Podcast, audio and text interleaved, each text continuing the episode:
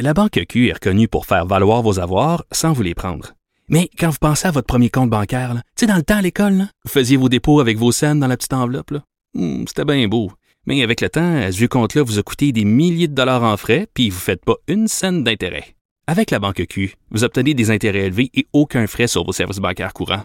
Autrement dit, ça fait pas mal plus de scènes dans votre enveloppe, ça. Banque Q. Faites valoir vos avoirs. Visitez banqueq.ca pour en savoir plus. Antoine Robitaille. Le philosophe de la politique.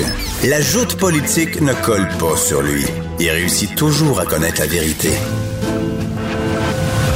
Vous écoutez là-haut sur la colline. Les entrepreneurs souffrent beaucoup de la pandémie actuelle, évidemment. Le gouvernement, on peut se poser la question, est-il allé trop loin dans les mesures de confinement? On en parle avec le député de Néligan et critique en matière de PME, Monsef Déragi. Bonjour. Oui, bonjour, euh, Antoine, ça va? Oui, ça va très bien. Vous revenez d'une semaine en circonscription. Vous avez rencontré beaucoup euh, d'entrepreneurs. Vous avez aussi récemment, sur votre page Facebook, fait une longue entrevue en direct avec euh, Entrepreneurs en Action du Québec. Là, je pense à Benoît Giroir et Samuel Grenier. Eux, je vais vous dire, ils me surprennent quand même dans leurs vidéos. Ils disent à François Legault, mais où étiez-vous depuis des mois? Et ils disent aussi, stop aux mesures d'hygiène excessives. Est-ce que vous trouvez que le gouvernement Legault est allé de manière excessive dans les euh, mesures euh, d'hygiène? Ben, écoutez, euh, premièrement, euh, en tant que porte-parole euh, au niveau des PME, je rencontre plusieurs groupes et vous avez raison de mentionner qu'un des groupes qui, qui, qui a réussi quand même à regrouper plus que 1100 entrepreneurs les derniers jours se pose la question, comme nous aussi, sur les avis de la santé publique, Mm. parce que, il y a un manque de cohérence. Euh, il y a des gens euh, qui regardent ce qui se passe euh, au niveau des grandes surfaces, où parfois les mesures de distanciation ne sont pas là. Écoutez, je n'ai rien à vous, au fait, rien que penser aux grandes surfaces et aux magasins qu'on a et les centres d'achat. On voit qu'il y a beaucoup, beaucoup, beaucoup de gens qui circulent. Parfois, les mesures de distanciation sociale sont très difficiles de respecter. Et c'est de là où beaucoup d'entrepreneurs se posent la question. Si le gouvernement voulait vraiment, voulait vraiment travailler avec nous, pourquoi la CNSSC n'a pas eu le temps euh, pendant l'été de venir voir notre réalité et qu'on travaille ensemble pour qu'on respecte les mesures sanitaires et qu'on mette ensemble des protocoles? Mhm. C'est ça que ces entrepreneurs euh, euh, reprochent. Donc, un, le manque de cohérence, l'absence des avis de santé publique, mais le problème majeur, c'est le manque de prévisibilité. On ne peut pas dire à une entreprise, écoutez, vous êtes fermé pour le mois d'octobre. Rendu à la date d'ouverture, on rajoute un autre mois. On, vous allez être encore une fois fermé. Oui, mais, Euh, là, mais Monsef, Oui. vous, vous avez travaillé justement en CHSLD. C'est un peu votre domaine, là, la, la gestion de la santé. Euh, je veux Oui. dire, vous pouvez quand même pas dire que le Québec actuellement, au Canada, est le seul, la seule province où il y a une certaine stabilité. Et même si on enlevait le Saguenay-Lac-Saint-Jean, je pense qu'il y aurait une décroissance du nombre de cas. Est-ce que vraiment on peut dire que ça a été excessif ou est-ce que c'est pas, le- est-ce que le gouvernement du Québec était pas en avance sur les autres? Parce que là, ça, ça confine à, à Toronto, ça confine en Alberta. Je veux dire, c'est, même, même plus confiné que, que- que- qu'ici, d'une certaine façon, à certains égards et à certains endroits. Moi, je pense, tant qu'on n'a pas une solution euh, pour le virus, il faut rester prudent. Euh, et la prudence euh, sera là parce qu'il faut respecter les mesures sanitaires. Ça, là, je, je l'ai dit aux entrepreneurs, je le dis à, à beaucoup de gens. Euh, quand on se compare avec les autres provinces, ben écoutez, le nombre de cas, il est toujours euh, élevé au Québec. Très élevé, Euh, oui. il- C'est très élevé. Donc, il y a quand même une limite qu'on veut surtout pas virer vers l'extrême et que notre système de santé euh, euh, devient euh, incapable de gérer le flux euh, de personnes malades. Et quand je dis personnes malades, c'est parce que c'est pas uniquement la COVID. Il y a des gens, euh, pour X raisons, seront obligés d'appeler et d'utiliser le système de santé. Et c'est pour ces gens où c'est très, très de- de- euh, critique leur situation. Euh, il faut pas que le système soit engorgé par euh, Bon. la COVID pour Ben voilà. justement permettre à des gens très malades de pouvoir recevoir le soin. Mais comment on aurait pu atteindre cet objectif-là, mon chef d'Éragie, sans euh, faire mal aux entrepreneurs? Est-ce que est-ce que c'était inévitable ou c'était évitable selon vous? Voilà, une très bonne question. En fait, j'aurais aimé, j'aurais aimé que le Premier ministre, qui a passé tout l'été à vendre un projet de loi que lui-même a annulé fin de l'été, a passé son été à trouver les bonnes solutions. Deux niveaux de solutions.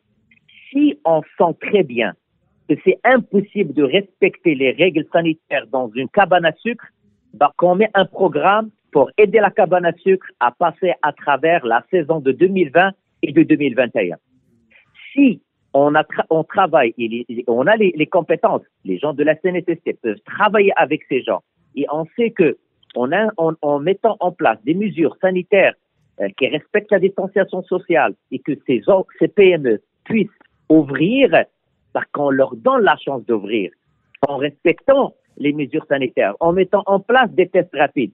Euh, Monsieur Robitaille, les solutions existent. C'est le manque de volonté politique qui ne manque.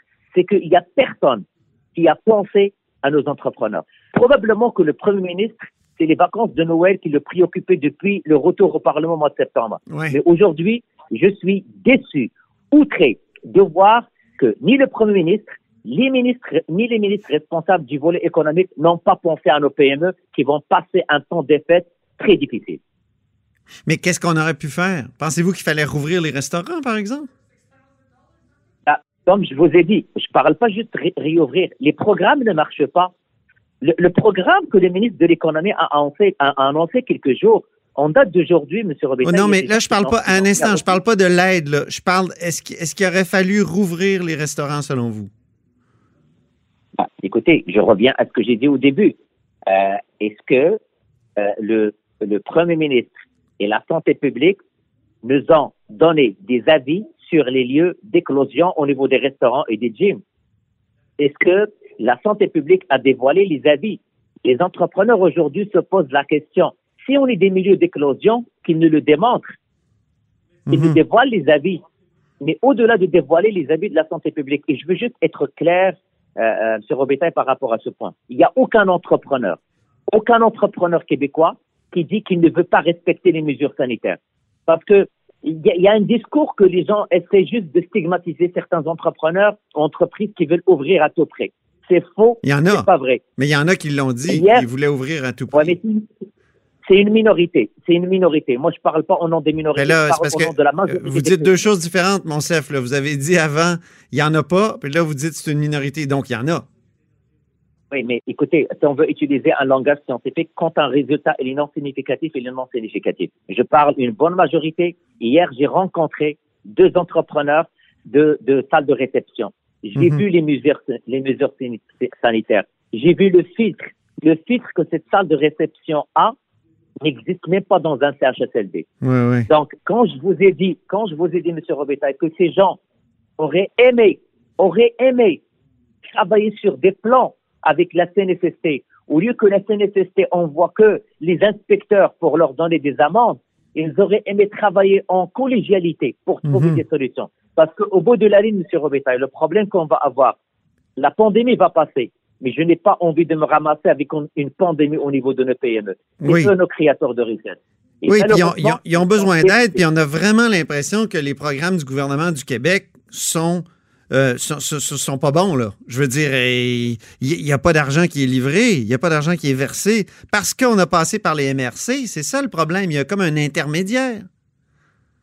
Ben, il y a il y a la lourdeur bureaucratique, il y a euh, les, les formulaires qui sont très lents, euh, il y a aussi l'aide qui qui, qui, qui en fait la déconnexion entre les mesures annoncées par le premier ministre et son ministre de l'économie et le terrain.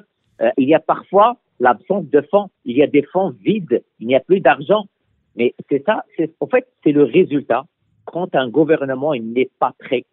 Sur Robitaille, on l'a dit au début, le gouvernement a fait quoi pendant l'été? Est-ce que c'est normal que moi et vous aujourd'hui, le 24 novembre, à quelques semaines des vacances de fin d'année, nous sommes en train de parler de l'aide directe aux PME C'est inacceptable. Mhm.